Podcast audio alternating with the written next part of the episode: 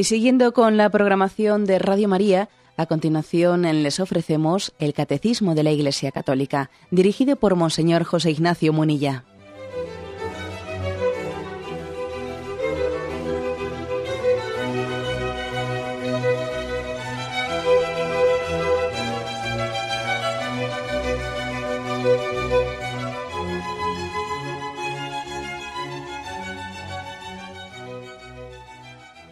Cordial saludo a todos los oyentes de Radio María. Un día más, con la gracia del Señor, proseguimos el comentario del Catecismo de nuestra Madre, la Iglesia. Vamos a comentar dos puntos que tienen como título El crecimiento en la inteligencia de la fe.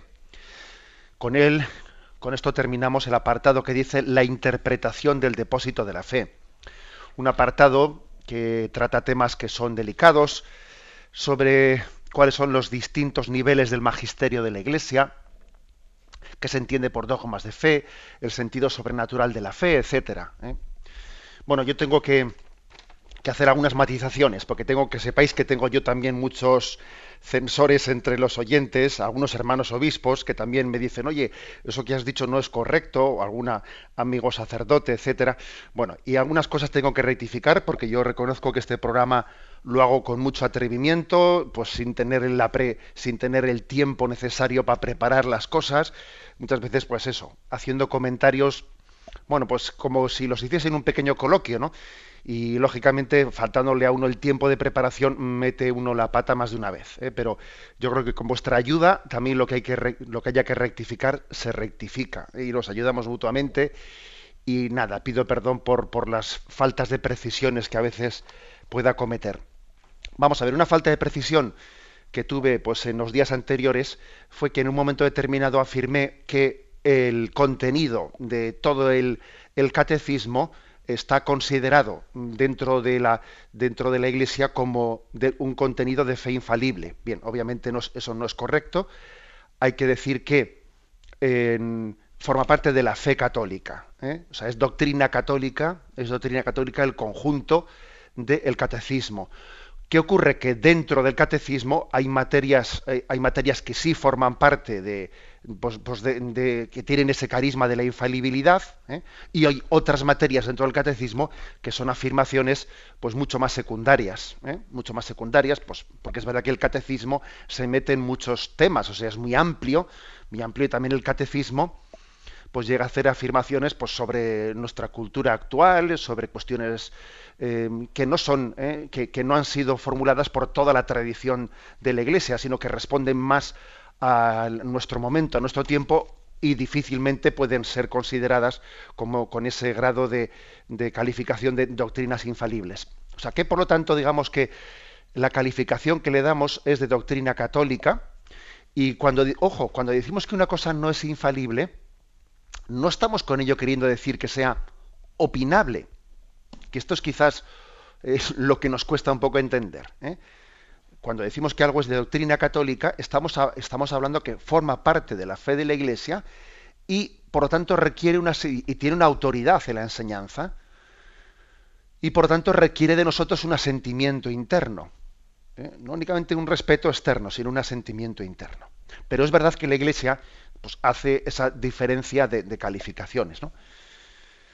También hay otra, ¿eh? vamos a ver, otra cosa que utilicé un término, pues bueno, pues cuando hablé de las fórmulas de que la Iglesia, cuando utiliza esa fórmula de canonización pronunciada por el Santo Padre, ¿eh?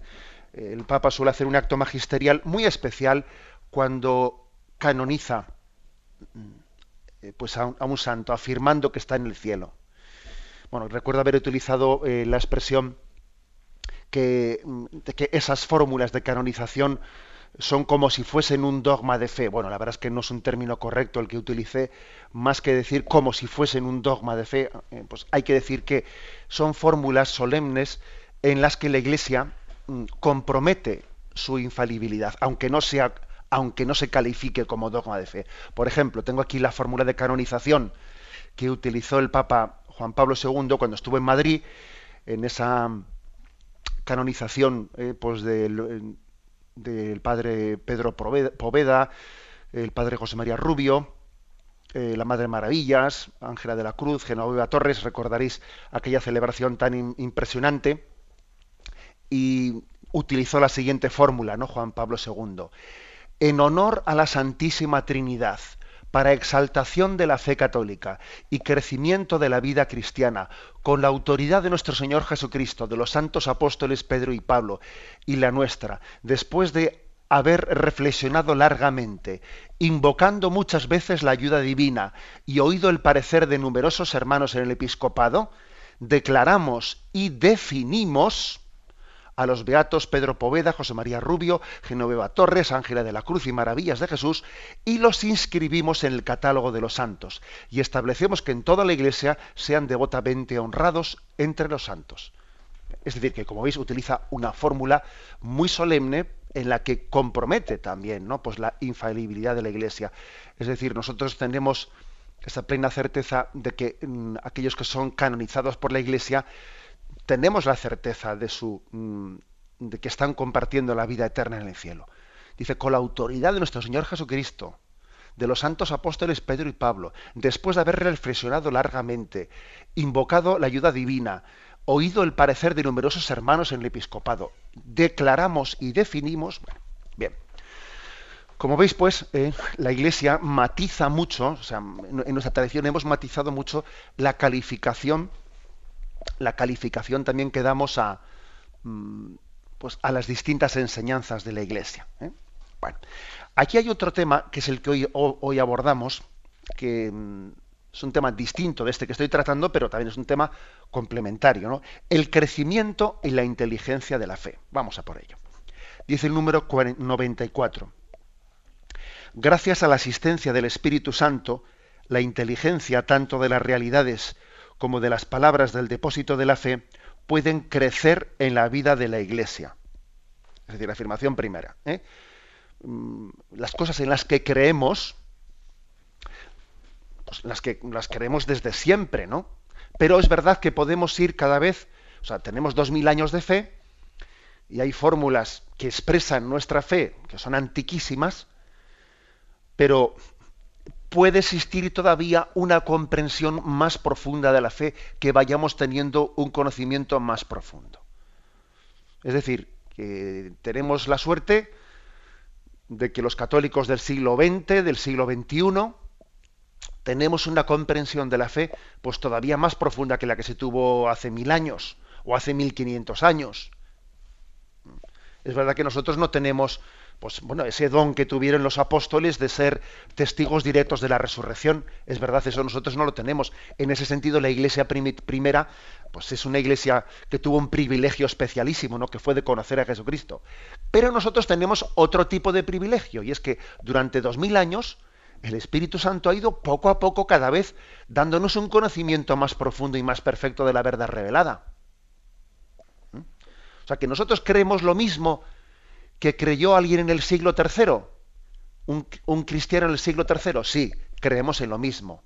Pero es verdad que creyendo en lo mismo que creyó el cristiano del siglo III, pues es posible que nosotros tengamos un grado de comprensión más profunda. Por ejemplo, un cristiano en el siglo III creía en lo mismo que nosotros, pero se hubiese quedado impresionado de ver este catecismo de la Iglesia Católica que tenemos nosotros, que él lo tenía mucho más abreviado, muchísimo más abreviado.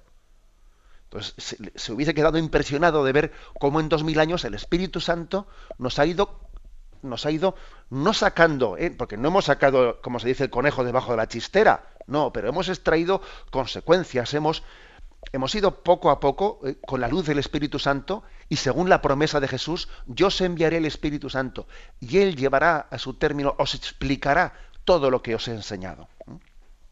Bueno, entonces existe ese, ¿eh? por una parte, hay como una fidelidad a lo enseñado y un crecimiento ¿no? en ello. Entonces, eh, ¿cuándo existe ese crecimiento en, la comprensión del depósito de la fe? Aquí vienen tres, tres situaciones. Primera, cuando los fieles las contemplan y estudian repasándolas en su corazón. Es en particular la investigación teológica quien debe profundizar en el conocimiento de la verdad revelada. O sea que tenemos, tenemos nosotros mm, la, yo diría, la llamada, la llamada de la Iglesia y el acompañamiento de la Iglesia, no para aprender, ¿eh? aprender una cosa y luego ya la, ya la he aprendido, ya he aprendido el catecismo, de memoria unas preguntas, y ya lo que tenía que saber lo he sabido. No, eso es un error. Eh, el cristiano tiene que tener siempre la llamada, sentir la llamada a ir creciendo en la comprensión del, depósito de la fe. Entonces yo cuando tengo una, determinada capacidad en mi vida, la conozco según esa capacidad, pero según, según voy creciendo, cada vez tengo mayor capacidad en el conocimiento de la fe. Por eso existe como una obligación en la profundización de la fe. Un cristiano no se puede quedar estancado. Estancado. ¿eh? Más de una vez he escuchado a los oyentes de Radio María decir, yo no pensaba que, em, pues que en mi vida pudiese haber ¿no? llegado a, determinados años, a mí me parecía que yo ya, no sé, me habían explicado lo que tenían que explicarme y nunca hubiese pensado que iba a avanzar en el conocimiento de la fe, como por ejemplo me permite el catecismo de la Iglesia Católica, que me permite avanzar más, ¿no? Porque yo aprendí el catecismo a un nivel y ahora se me explica a otro nivel superior. Pues bendito sea Dios. A esto se refiere aquí el catecismo. ¿eh? Los fieles contemplan, estudian, ¿eh? repasan en su corazón las verdades de fe y van entendiendo. Algo de esto se ve en ese episodio famoso de los discípulos de Maús. Recordáis cuando Jesús resucitado se aparece a ellos, se hace el encontradizo, ellos no lo reconocen, y entonces empieza a explicarles cosas que ellos en teoría sabían, pero no, no las habían comprendido mm, en el sentido de ver en ellas el cumplimiento, ¿eh? el cumplimiento de lo que Dios había, les había enseñado. Entonces Jesús a veces también en el seno de la iglesia nos va, nos va dando una luz especial para comprender ¿eh? cosas que en teoría sabíamos, pero una cosa es mm, saber y otra, o sea, una cosa es saber una teoría y otra cosa es comprenderla. ¿eh? saborearla. No es, lo mismo un conocimiento externo que un conocimiento interno. El Espíritu Santo nos va haciendo pasar del conocimiento externo al conocimiento interno. Y también la investigación teológica nos lleva a profundizar en el conocimiento de la verdad revelada. Por ejemplo, a mí me llama poderosamente la atención cuando leemos eh, las catequesis o las exégesis que hace nuestro querido Benedicto XVI, es impresionante el conocimiento que, este hombre tiene y la cultura que este hombre tiene con respecto a los santos padres, la exégesis que hace de los textos bíblicos, como por ejemplo se hace entender, pues este episodio de la entrada en Jerusalén hace referencia a un texto del Antiguo Testamento que, y uno, claro, comprende, comprende con mucha más exactitud lo que quiere decir la Sagrada Escritura en la medida en que se relacionan textos, etcétera, etcétera, ¿no? O sea, que eso también por una parte es ver, comprendo mejor la Sagrada Escritura porque ilumina mi vida eh, y veo que cosas que acontecen en mi vida están iluminadas desde la palabra de Dios. Y luego también no únicamente desde mi experiencia, sino veo que, un texto de la Sagrada Escritura se, se, entiende desde uno del Antiguo Testamento y la investigación teológica pues me ayuda a entenderlo mejor. Bueno, todo esto es importante. ¿eh? Y esto no quiere decir que para ser buen cristiano haya que tener la licenciatura de teología. No, no lo quiere decir. ¿Mm? No quiere decir eso. Porque vamos a ver, también existe, eh, existe el riesgo de que la teología seque el alma. También existe eso, ¿eh? existe el riesgo de que exista una teología soberbia, no arrodillada. La verdadera teología tiene que ser la teología arrodillada. Eso fue una palabra famosa que Juan Pablo II, en el viaje que hizo, el primer viaje que hizo a España, eh, cuando estuvo con los teólogos españoles, les dijo, la verdadera teología es la teología arrodillada. O sea, que la teología arrodillada, claro que es... Ahora, la teología un poco segura de su razonamiento y de sí misma, la teología que no me lleva a la conversión, la teología que es calentar la cabeza por calentarla, ¿no? Porque, vamos a ver, a veces uno ve, eh, observa ciertas disquisiciones teológicas que uno dice, pero bueno, vamos a ver, eso que este hombre está diciendo a mí me ayuda más a amar a Dios, o parece que lo que está diciendo es me, enfría el corazón. Que también hay que distinguir una cosa de la otra. Bueno, pues eh, aquí se nos remite a dos bueno, se nos remite a varios textos de la Gaudium Spes, etcétera. Bueno, como son muchos, vamos a elegir alguno, un par de ellos. Dice la Gaudium Spes número 62. Los teólogos, guardando los métodos y las exigencias de la ciencia sagrada, están invitados a buscar siempre un modo más apropiado de comunicar la doctrina a los hombres de su época. Porque una cosa es el depósito de la fe, o sea, sus verdades, y otra cosa es el modo de formularlas, conservando el mismo sentido y el mismo significado. Estas son unas palabras que pronunció Juan XXIII en la homilía de apertura del Concilio Vaticano II. Dijo él, una cosa es el depósito de la fe, o sea, sus verdades, y otra cosa es el modo de formularlas. Que, pues que podremos también buscar nuevas formas de forma, ¿eh? para, para expresarlas, pero conservando siempre el mismo sentido y significado. Porque claro, puede existir el gran error que uno dice, bueno, es que esto voy a decirlo de otra forma. Ya, pero ten cuidado, a ver, al decirlo de otra forma, ten cuidado de no cambiar el sentido, el sentido primero. Eso a veces ocurre. Por eso la Iglesia tiene que discernir este aspecto con mucho. Por ejemplo, fijaros, os pongo un ejemplo concreto que siempre suele ser lo más. Nosotros para, mm, para, hablar del misterio eucarístico, que el misterio eucarístico tiene lugar, pues, pues un, una acción del Espíritu Santo, por la que, aun conservándose las especies del pan y el vino, eh, se produce una transformación profunda, de manera que, aunque permanezca eh, la apariencia del pan y el vino, aunque aparezca esa apariencia, eh, afirmamos y confesamos que ese pan no es pan, que ese vino no es vino, sino que es el cuerpo y la sangre del Señor. Esa es nuestra fe católica. Esto es mi cuerpo, esta es mi sangre. ¿eh? Y hay una presencia real de Cristo en la Eucaristía, ¿eh? aunque sea bajo la, apariencia del pan y el vino. Si uno analiza, si, estudia científicamente ese y ese vino, obviamente pues va, a tener todas las eh, características físicas y químicas de, del, del pan y del vino. Pero nuestra fe confiesa, confiesa con certeza que está Cristo en su cuerpo y su sangre realmente presente. Esto eh, en, el, en, el, concilio de Trento se llamó, o sea, se formuló para contestarle a Lutero, ¿eh? para responder a las dudas de fe, que había en aquel momento se le llamó la transustanciación. Transustanciación, que es un término, bueno, pues que no es fácil, es complicado, porque está cogido eh, también de, de la filosofía del momento, transustanciación quiere decir eh, cambio de sustancia. Antes la sustancia eh, mm, era pan y era vino, y ahora, aunque, y aunque parezca pan y vino, es el cuerpo y la sangre del Señor. Las apariencias no han cambiado, pero la sustancia sí ha cambiado. Transustanciación. Bueno, entonces vamos a ver, la pregunta es, ¿se podría decir lo mismo pero con otro término? Sí, la Iglesia no prohíbe el que también busquemos otros términos para hablar, para expresar lo mismo.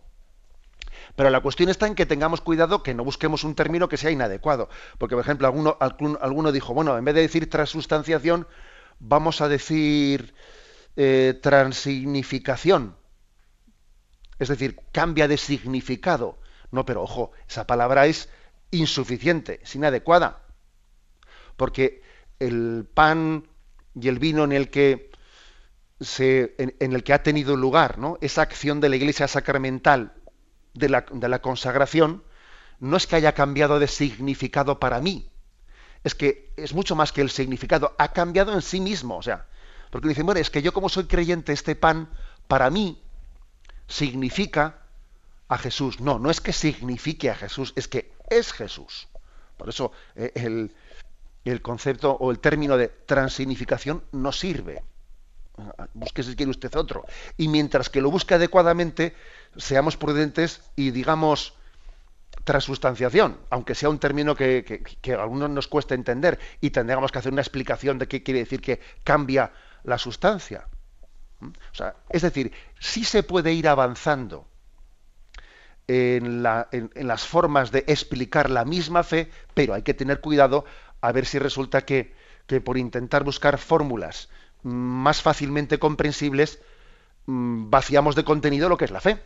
Y lógicamente uno de los quehaceres principales que tiene la Iglesia es discernir si en las maneras de explicar la fe estamos siendo fieles ¿no? al depósito de la fe o lo, o lo desvirtuamos. Bueno, tenemos un momento de reflexión y continuaremos enseguida.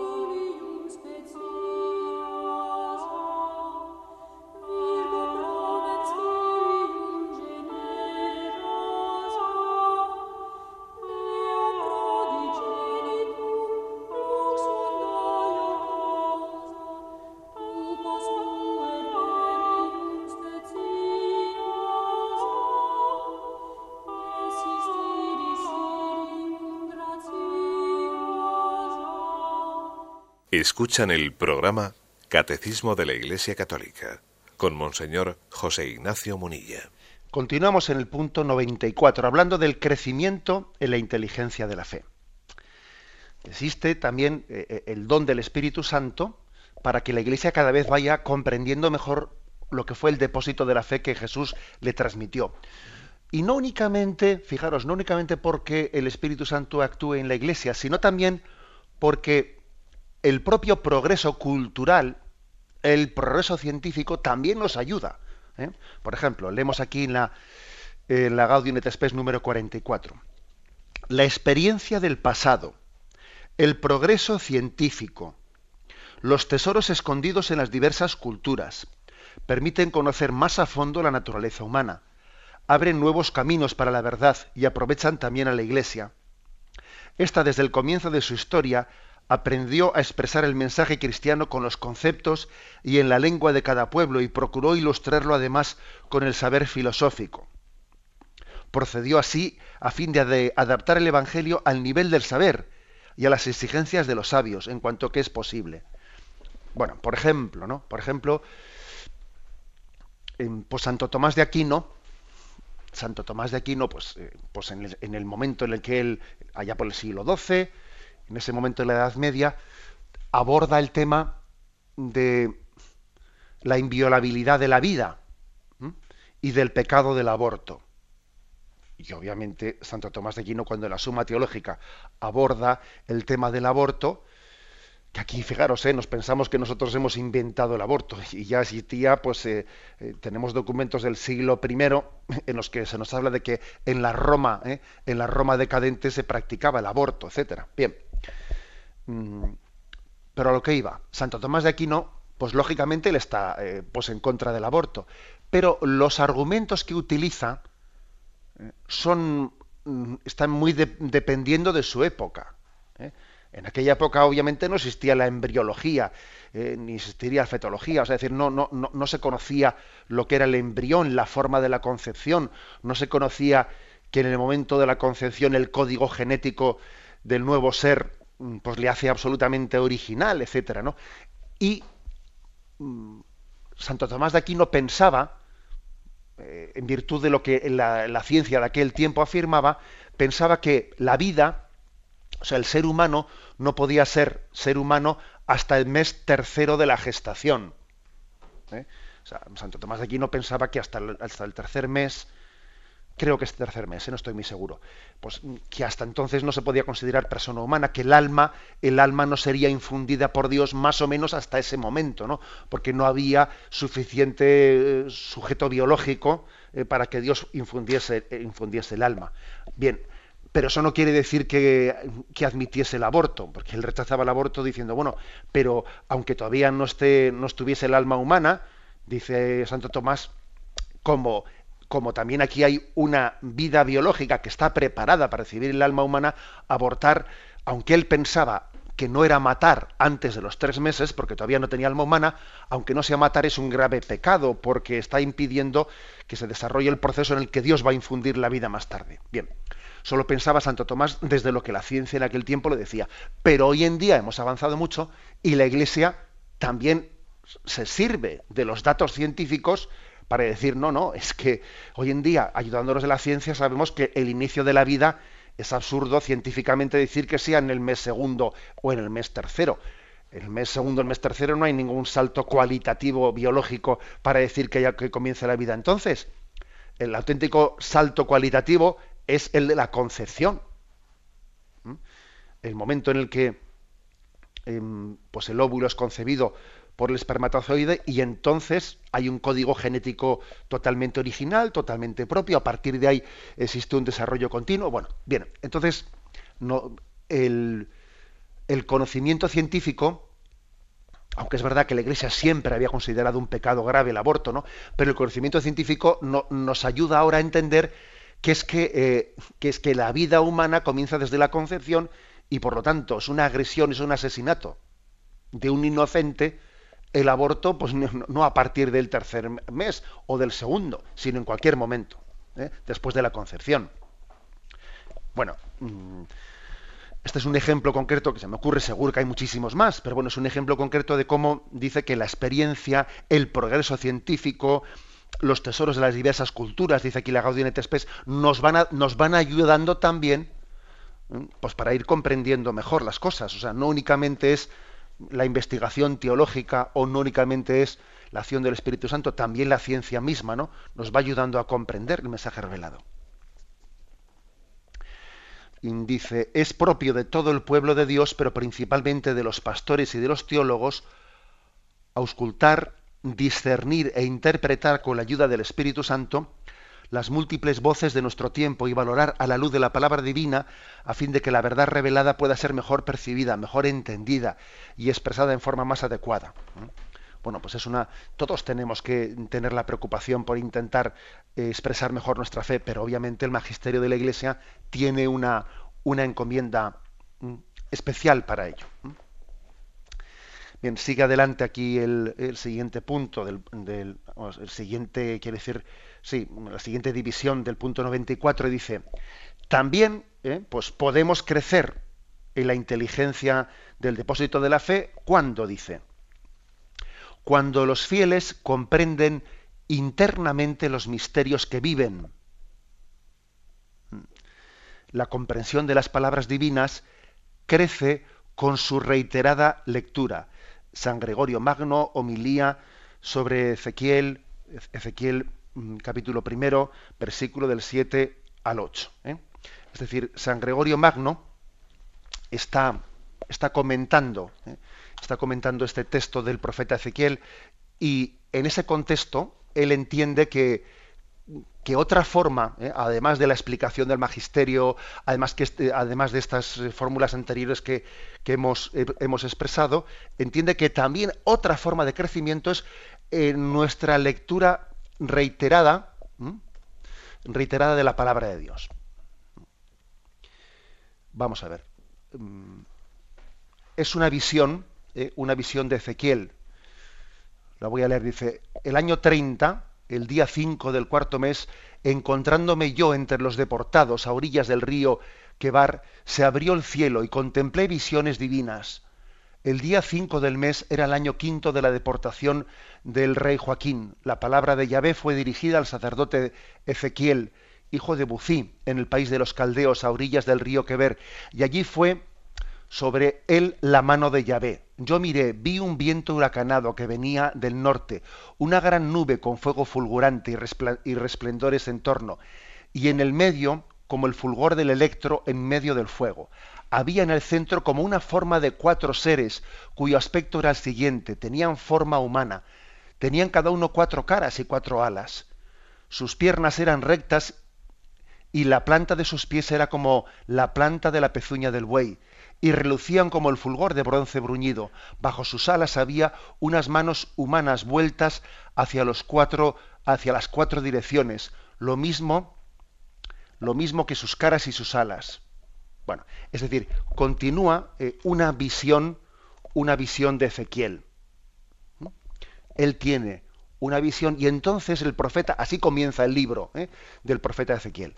Y después de haber tenido esa visión, el profeta Ezequiel comienza como la comprensión del misterio que Dios le ha querido revelar. Bueno, pues este texto lo utiliza San Gregorio Magno y comentando en una de sus homilías este texto, viene a decir, también nosotros, también nosotros, eh, a nuestro nivel y a nuestra forma, en la lectura reiterada de la palabra de Dios, vamos descubriendo un sentido que al principio nos permanecía oculto. ¿Mm? Por ejemplo, el que tiene, vamos, el que tiene un corazón carnal, demasiado apegado a los bienes materiales, demasiado preocupado, ¿eh? pues, preocupado de las cosas terrenales, etcétera, difícilmente entenderá el sentido de, de, los textos de la palabra de Dios, los comprenderá muy superficialmente, no tiene la connaturalidad que debe de tener ¿eh? pues para entender el texto de la palabra de Dios. Y esa persona, pasados unos años, que haya tenido en su vida un proceso de purificación, que hayan acontecido en su vida pues situaciones que, le han llevado a la conversión, que le ha llevado a desapegarse, pues que igual ha tenido, por ejemplo, una cruz en su vida que, se ha abrazado a ella y la ha aceptado, y entonces eso le ha hecho madurar, le ha hecho crecer. ¿no? Esa misma persona vuelve a escuchar un texto de la palabra de Dios unos años más tarde, un texto que antes le parecía misterioso, ¿eh? y, y puede recibirlo con una luz muy especial que años antes no, no entendió nada. Esto es básicamente lo que viene a decir aquí, ¿no? Eh, San Gregorio Magno en esa homilía. Es decir, que existe un conocimiento del sentido de la palabra de Dios que en la medida en que tengamos una connaturalidad, es decir, que hay que ser espirituales, o sea, hay que espiritualizarse para entender el sentido en el que el Espíritu Santo ha inspirado ciertas palabras. ¿Mm? Y entiende, entiende dice, bueno, pues Dios, Dios me dijo para mí, me reveló, ¿no? Pues, o sea, me, no estoy hablando de revelaciones en el sentido eh, extraordinario de la palabra, de revelaciones privadas, no, no estoy hablando de eso. ¿eh? Hablo de revelarnos internamente el sentido de la palabra de Dios y cómo cada vez que la leemos nos, llama a la conversión, nos llama a una vida nueva. ¿eh? Bueno, pues esto también es importante. O sea, nosotros, según eh, vamos creciendo en, nuestro, en nuestra maduración, en nuestra conversión, cada vez la palabra de Dios es más significativa para nosotros. Por eso, eh, bueno, pues el profeta Ezequiel comienza, comienza a partir de una visión que le cuesta entender, ¿no? Y el Señor poco a poco le adentra en ella para su comprensión. Bueno, dice el siguiente punto, dice, cuando, cuando las proclaman los obispos, que con la sucesión apostólica reciben un carisma de verdad. Es decir, vamos a ver, también los obispos, también la, mm, el magisterio de la Iglesia, según va avanzando ¿eh? en su explicación. Pues, por ejemplo, el caso del catecismo de la Iglesia Católica que estamos explicando aquí, está claro que este catecismo es mucho más amplio que el catecismo anterior que teníamos, el catecismo de San Pío V el catecismo anterior que tenía la Iglesia Católica, que, era el del Concilio de Trento, no era tan, eh, tan desarrollado en sus explicaciones como es este, pero vamos, ni mucho menos. ¿eh? también gracias a ese magisterio que se ha explicitado más, podemos hoy en día tener un grado de comprensión más profundo ¿eh? de esa palabra de Dios. Bien, vamos a desarrollar más, pero tenemos primero un momento de reflexión.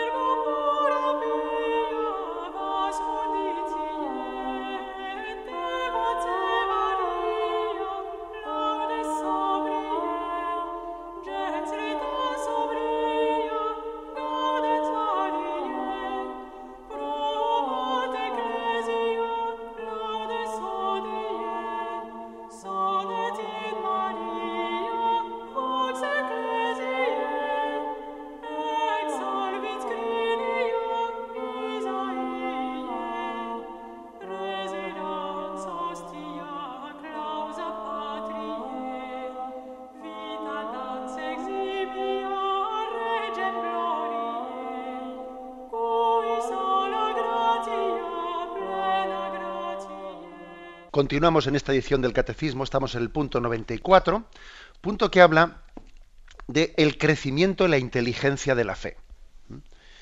Por una parte, el Concilio Vaticano I habló de la inmutabilidad de los dogmas. ¿eh? Es decir, dice estrictamente, explícitamente, el Concilio Vaticano I. Hay que mantener perpetuamente aquel sentido de los sagrados dogmas que una vez declaró la Santa Madre Iglesia, y jamás hay que, apartarse de ese sentido so pretexto y nombre de una más alta inteligencia. O sea, por una parte la Iglesia dice esto. Mm, a ver, mm, mm, existe una inmutabilidad en los dogmas en el sentido de que son una verdad revelada y la verdad revelada no puede cambiar de sentido. ¿eh? ¿eh? pues, podríamos poner cualquier ejemplo. ¿eh? Pero al mismo tiempo que dice esto la Iglesia, dice otra cosa que no es contradictoria. Y es que se puede crecer en la comprensión del sentido de un dogma. Lo que no se puede es contradecirle, pero sí crecer en la comprensión de ese sentido. Existe una famosa, ¿eh? una famosa expresión de San Vicente de Lerins que se suele siempre citar a este respecto. ¿eh? Y San Vicente de Lerins dijo lo siguiente: es característica del progreso el que una cosa crezca permaneciendo siempre idéntica a sí misma. Es propio, en cambio, de la modificación que una cosa se transforme en otra. Así pues, crezcan y progresen de todas las maneras posibles la inteligencia, el conocimiento, la sabiduría, tanto de la colectividad como del individuo, de toda la Iglesia, según las edades y los siglos, con tal de que eso suceda exactamente según su naturaleza peculiar, en el mismo dogma, en el mismo sentido, según una misma interpretación. O sea que aquí, como veis, hila muy fino San Vicente de Lerins, dice, hay que crecer en el, crecimiento de un dogma. ¿eh? O sea, no tenemos que invocar la palabra dogma para decir, sobre esto ya no se puede estudiar, sobre esto ya no se puede decir nada más. Claro que se puede decir más y tenemos que estudiar más para explicarlo mejor, pero tengamos cuidado de no tomar excusa de que hay que profundizar más para acabarlo negando que también a veces eso ocurre, por desgracia. He puesto antes el ejemplo de lo de la transustanciación, la transinificación. O sea, que también hay que tener cuidado de que el, estudio y la mejor explicación no sea pretexto para la negación de la, de la fe que se está, eh, se está expresando.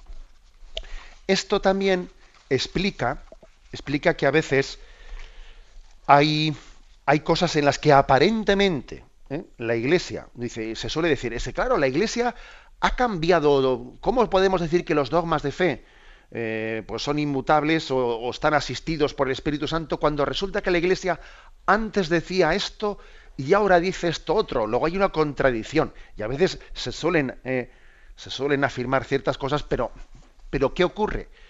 Que se desconoce el contexto histórico en el que una cosa fue afirmada y claro, al leerla ahora desde otro contexto histórico, pues se tiende a, pensar que ha habido un cambio sustancial y no, y no es así, sino que ha habido eh, hay un contexto histórico totalmente diferente que hace que las palabras dichas en un contexto no tengan el mismo sentido que en el otro. Así, por ejemplo, en temas en temas de la libertad religiosa. ¿eh? Porque, claro, a veces se suele aducir eh, pues algunos, eh, algunos textos que, pues, por ejemplo, Pío IX afirmaba sobre la libertad religiosa, sobre la libertad que uno tiene de, de, adherirse a las verdades de fe, que no puede ser forzado, forzado, sino que tiene que adherirse a ellas libremente. Y claro, mm, eso el Concilio Vaticano II, pues, eh, afirmado ese tema desde nuestros conceptos, pues tiene expresiones que nosotros entendemos perfectamente. Pero claro, cuando uno lee algunos textos eh, de Pío IX, siglos atrás, en los que se condenaba la libertad religiosa, pues uno dice, anda, pues entonces, entonces la Iglesia dijo lo contrario que dice ahora, y se ha contradecido la Iglesia. Eh, y además eran fórmulas, eran afirmaciones eh, solemnes dichas por Pío no. Bueno, ¿qué ocurre? Que hacer esa lectura, que ha habido como una contradicción dogmática, eso es una lectura muy superficial, porque es obvio que cuando Pío IX afirmaba tal cosa, cuando rechazaba ¿eh? Eh, la libertad religiosa, se estaba refiriendo a otra cosa. Se estaba refiriendo a un contexto en el que el tema era presentado como bajo, eh, bajo la doctrina del relativismo. En aquel momento el modernismo lo que venía a plantear es que no existe una verdad que tenga, eh, que tenga para nuestra conciencia. Nuestra conciencia no tiene que responder a ninguna verdad. ¿eh? Y claro, frente a eso, entendida así la libertad religiosa, como que cada uno se hace la verdad a su medida y mi conciencia no tiene que responder ante una, ante una verdad, Pío no nos rechazaba el concepto de libertad religiosa, pero claro, porque se entendía otra cosa distinta por libertad religiosa de lo que entendemos en nuestro contexto. ¿Mm? Bueno, pongo este ejemplo, de eso también se ha hablado mucho y se han escrito tesis doctorales, pero yo soy consciente de que puede existir, ¿no? perfectamente en algún en el contexto de algún debate, etcétera, pues a una persona que sale diciendo, fíjate cómo la iglesia se contradijo, antes decía esto, ahora dice el otro, ¿no? Antes la iglesia decía que fuera de la iglesia no hay salvación. Extra iglesia nunca, nula salus, ¿no? Se decía, fuera de la iglesia no hay salvación. Sin embargo, ahora en el Concilio Vaticano II ¿eh? se dice que también pueden salvarse ¿eh? aquellos que, sin culpa de su, por su parte, no hayan conocido la verdad de la fe católica, incluso, incluso no sean cristianos. ¿eh? Entonces se ha contradecido la Iglesia, porque si antes decía que fuera de la Iglesia católica no hay salvación, y ahora dice, ¿eh? ahora dice, eh, pues vamos a ver, ¿existe contradicción entre ambas cosas? Aparentemente sí, pero cuando uno, cuando uno estudia el contexto histórico en el que una cosa y la otra son afirmadas, se da cuenta de que son expresiones verdaderamente conjugables. De hecho, Fijaros, cuando nosotros decimos extra iglesia, nunca nula salus, ¿no? Fuera de la iglesia no hay salvación. Es que en un sentido, claro que la iglesia es sacramento universal de salvación. Eso también lo dice el Concilio Vaticano II.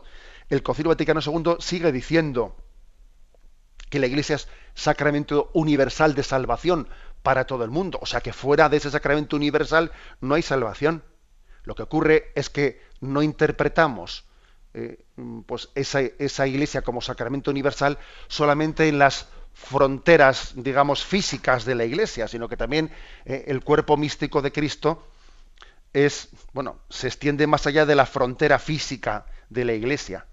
También, también los que se salvan, se salvan por la intercesión de Jesucristo, aunque no le hayan conocido, y por la, eh, y por la mediación de la Iglesia Universal, aunque igual físicamente no hayan pertenecido a ella, pero como salvados en Cristo han pertenecido al cuerpo místico de Cristo, que es la Iglesia. O sea, quiero decir que cuando incluso se han, eh, se han planteado, es que aquí ha habido un cambio total dentro de la Iglesia, no, no es cierto. Hay una continuidad y hay una mayor profundización en la comprensión de las cosas. ¿eh? Bueno, y termino con el siguiente, eh, con el siguiente punto, pero vamos, que creo que ya está explicado, con lo cual yo creo que con que lo lea me parece que ya es suficiente. El, punto 95. La tradición, la escritura y el magisterio de la Iglesia, según el plan prudente de Dios, están unidos y ligados, de modo que ninguno puede subsistir sin los otros.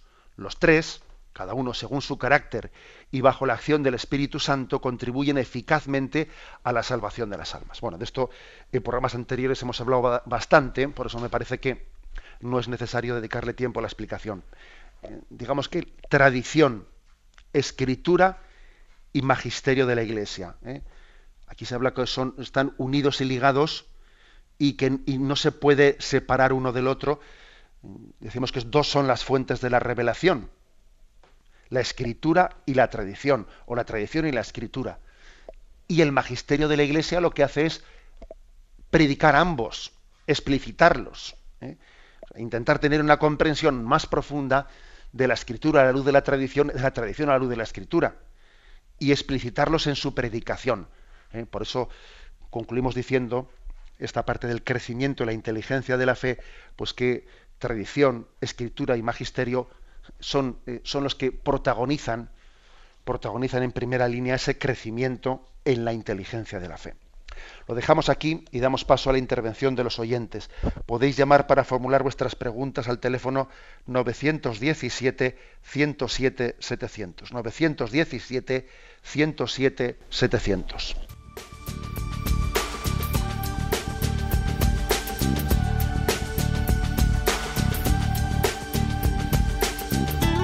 Radio María le ofrece la oportunidad de recibir en su casa sus programas favoritos.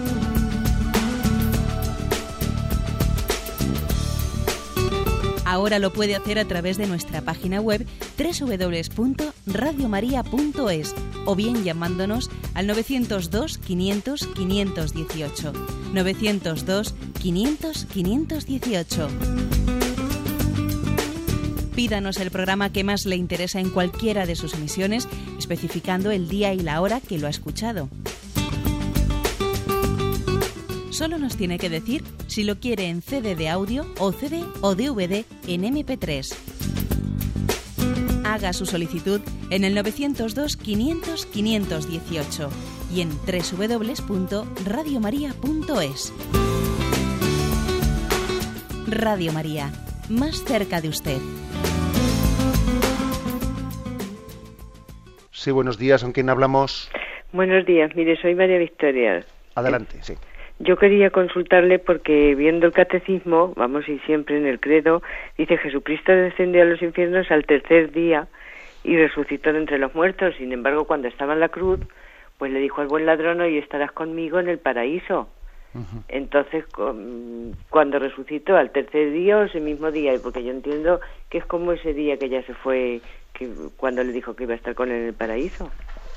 De acuerdo, le entiendo la, la expresión. Vamos a ver, la, el misterio, ¿eh? el misterio de Jesucristo en esos días, eh, en, esos, en, esos, tres días, aunque no son tres días enteros, sino que bueno, son parte, ¿eh? parte del sábado, mejor dicho, parte del viernes, el sábado entero y parte del domingo, el misterio de lo que se encierra ¿no? dentro de ese, en ese momento de la muerte de Cristo, bueno, más o menos, bueno, más o menos, la tradición de la Iglesia lo ha explicado de la siguiente forma. ¿eh? La expresión al tercer día resucitó entre los muertos, bueno, pues eh, habla de que la resurrección de Jesucristo eh, acontece temporalmente, a veces ha querido hacer una negar la temporalidad, pero no es, no es correcto. Desde el punto de vista de la fe católica existe una afirmación de la temporalidad de la resurrección en el tercer día y fue, por cierto, fue tan, tan impactante ¿eh? el acontecimiento de la resurrección ¿eh?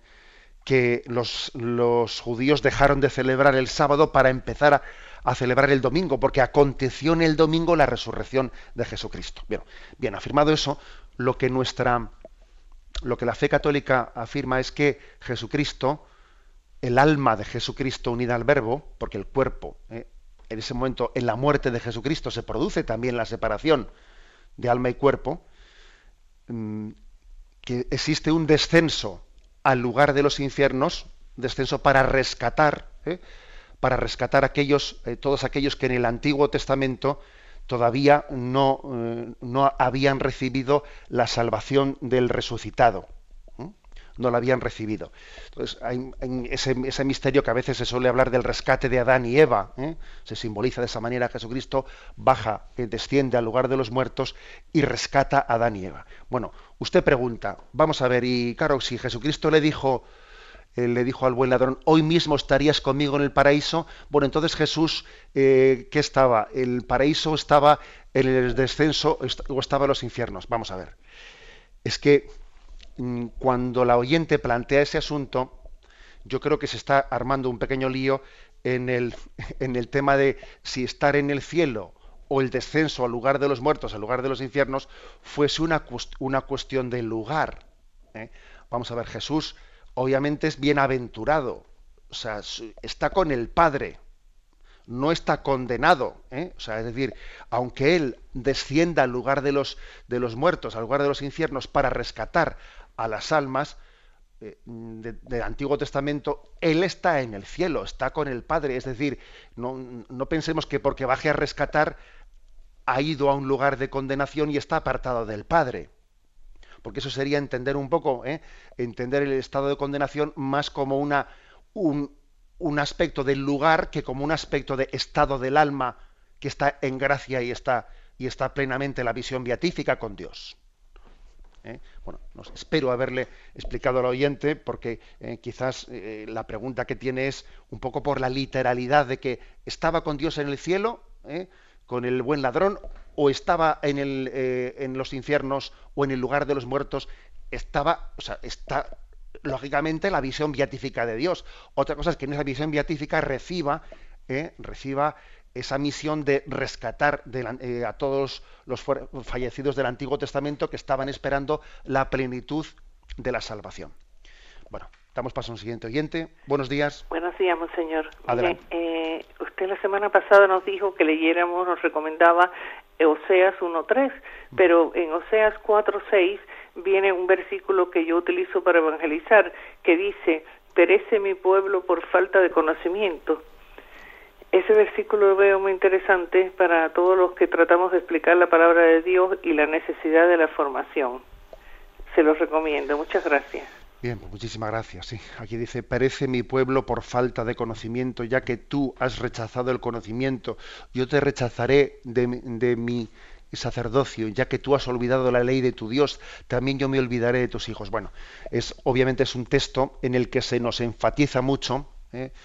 Eso nos enfatiza mucho la importancia del conocimiento profundo de la palabra de Dios, esa mm, responsabilidad que tenemos de profundizar en su, en su palabra. Damos paso a la siguiente, siguiente oyente. Buenos días. Eh, buenos días, padre. Soy Gerardo, de Navarra. Adelante, eh, Gerardo. quisiera hacer una pregunta sobre un caso particular de transmisión desde la tradición de una determinada fórmula de la liturgia. Eh, esto surge a raíz de que el otro día en una Eucaristía eh, escuché la siguiente fórmula por parte del sacerdote al momento de consagrar. Dice, tomó el pan, lo partió y lo dio a sus discípulos y discípulas diciendo, entonces, eh, bueno, me llamó la atención lo de discípulos y discípulas y, creo que esto es incorrecto por dos razones, ¿no? Y quisiera saber su opinión. En primer lugar, porque no es, entiendo, la fórmula litúrgica que nos ha trasladado la tradición. Y en segundo lugar, porque esa fórmula se remite a un hecho histórico que se refiere al, acto original entre los doce apóstoles que eran varones, ¿no? y que por tanto no se refiere al sentido amplio de la donación de Dios a toda la humanidad, ¿no? Entonces quisiera, por favor, saber su opinión. Muchas gracias. Pues sí, la verdad es que yo creo que, el oyente lo ha dicho perfectamente. A mí, por una parte, aparte de esas consideraciones más teológicas eh, y más eh, bueno, exegéticas que ha hecho el oyente, también me da pena observar que a veces seamos tan permeables y tengamos tan poca crítica, sentido crítico hacia lo políticamente correcto, ¿no? O sea que si resulta que ahora los políticos comienzan aquí a hablar de, eh, pues eso, eh, queridos eh, españoles y españolas, queridos vascos y vascas, queridos, es decir, estamos siempre en un lenguaje políticamente correcto que, que, por otra parte gramaticalmente hablando, pues es absolutamente innecesario, pero bueno, que yo no lo critico eh, cuando se utiliza en otros ambientes que al fin y al cabo nosotros no somos responsables de ello. Pero que me, pero que me, da mucha pena el que tengamos tan poca capacidad crítica de ser, de, tener la imprudencia, ¿no? Y, yo diría el atrevimiento de cambiar la fórmula de la consagración en virtud de, pues, de una expresión eh, que es totalmente pues políticamente correcta del momento de discípulos y discípulas. Primero que eran apóstoles, Primero que eran doce apóstoles cuando Jesús eh, eh, pues hizo la primera, celebró la primera Eucaristía, ¿no? Segundo que incluso eh, modificando, o la modificación unilateral y porque una cosa es que uno pues pueda cometer cometer un, error. Un sacerdote pronunciando las palabras de la consagración puede cometer un error un traspiés eh, pues pronuncia mal una palabra lo que sea y también la iglesia suple no suple pues las, nuestras carencias. Y por supuesto no vamos no se va a poner en peligro la consagración pues por el hecho de que alguien pues cometa un error pronunciando una palabra o eh, bueno. Pero Fijaros, no sé si se puede decir lo mismo cuando nosotros por nuestra cuenta y riesgo cambiamos la fórmula de la consagración intencionalmente e ideológicamente. Ponemos en riesgo, ponemos en riesgo no únicamente el cumplimiento o incumplimiento de la disciplina de la Iglesia, sino que la Iglesia puede, puede, empezar, puede decir que si hacemos eso no podemos garantizar la autenticidad de la consagración. ¿Eh? por, eso, pues eso, eso lógicamente es grave. Lo que tenemos que hacer, pues es, pues mira, rezar por el sacerdote, hablar con él, ¿eh? porque yo pienso que también si, si existe, pues no sé, cierta posibilidad o capacidad de hablarlo, pues hay que hablar con él, o igual también hablar con el obispo, porque es un tema serio ¿eh? el que cambiemos la fórmula de la consagración. Damos paso a un siguiente oyente. Buenos días. Buenos días. Adelante. Señor, mire, yo soy Eva, soy mexicana. Entonces también tengo otra amiguita mexicana, pero que está alejada de la iglesia. Y entonces yo este muchas veces la he invitado, pero pues no se niega, ¿no? A asistir. Nada más que me dice, oye, dice, tú sabes bien que en tu este que que Dios es un extraterrestre. Le digo, no, pues cómo puedes decir eso y le digo, pues tú acércate a Dios y escucha alguna plática bíblica y eso le digo para que tú salgas de dudas, yo no te puedo sacar de esa duda. Y entonces por eso es que yo me acerco a usted, Padre, para que este ella también este yo pueda decirle algo, pueda contestarle por qué dice ella eso. Bueno, ¿qué es lo que podemos decir? Pues, pues hombre, hay que tratarla con cariño, con paciencia, porque igual, pues no sé, también si nos reímos de que alguien diga una barbaridad de esas, es verdad que también hoy en día, ¿eh? como el papel lo, lo, aguanta todo, pues también se ha publicado por ahí, ¿no? Pues algún libro hablando de que si Jesucristo es un extraterrestre, bueno, es decir, que hoy en día se puede llegar a escuchar de todo, ¿eh? de todo. Base, base escriturística, pues absolutamente ninguna, pero se, se quiere citar algún texto, eh, algún texto del Antiguo Testamento que habla de el Hijo del Hombre que vendrá desde las nubes eh, y se suele coger algún, algún pasaje del Antiguo Testamento intenta, o sea, queriendo interpretarlo literalmente, que obviamente se hace el ridículo, se hace el ridículo. Pero vamos a ver, creo que esa persona, al margen de rebatirle desde el punto de vista pues un poco exegético o científico, la clave está en que todavía no ha descubierto que Jesucristo no es una teoría, sino que es alguien que viene a pedirle su conversión. Porque mientras que hablemos en esos términos de que uno lee un libro esotérico, etcétera, en el fondo no nos hemos abierto a la llamada de Dios real en nuestra vida. Jugar a esas teorías esotéricas, en el fondo, es, es no ponerse delante de Dios de una manera real es hablar, eh, jugar, eh, teorizar, eh, es decir, bobadas, pero detrás de esas bobadas no únicamente hay errores intelectuales, sino que hay, no hay una disposición en la que yo le pido a Dios que, que, ilumine mi vida y obviamente me, me pongo en tesitura de conversión. También creo que esto es, eso es importante.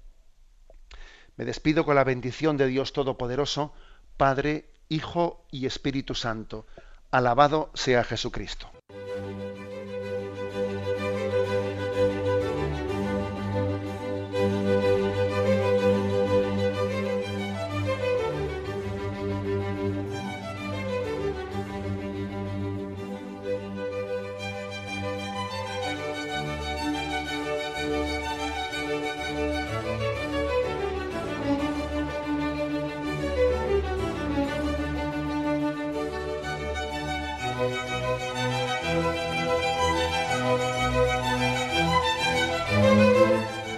Han podido escuchar en Radio María el Catecismo de la Iglesia Católica, dirigido por Monseñor José Ignacio Munilla.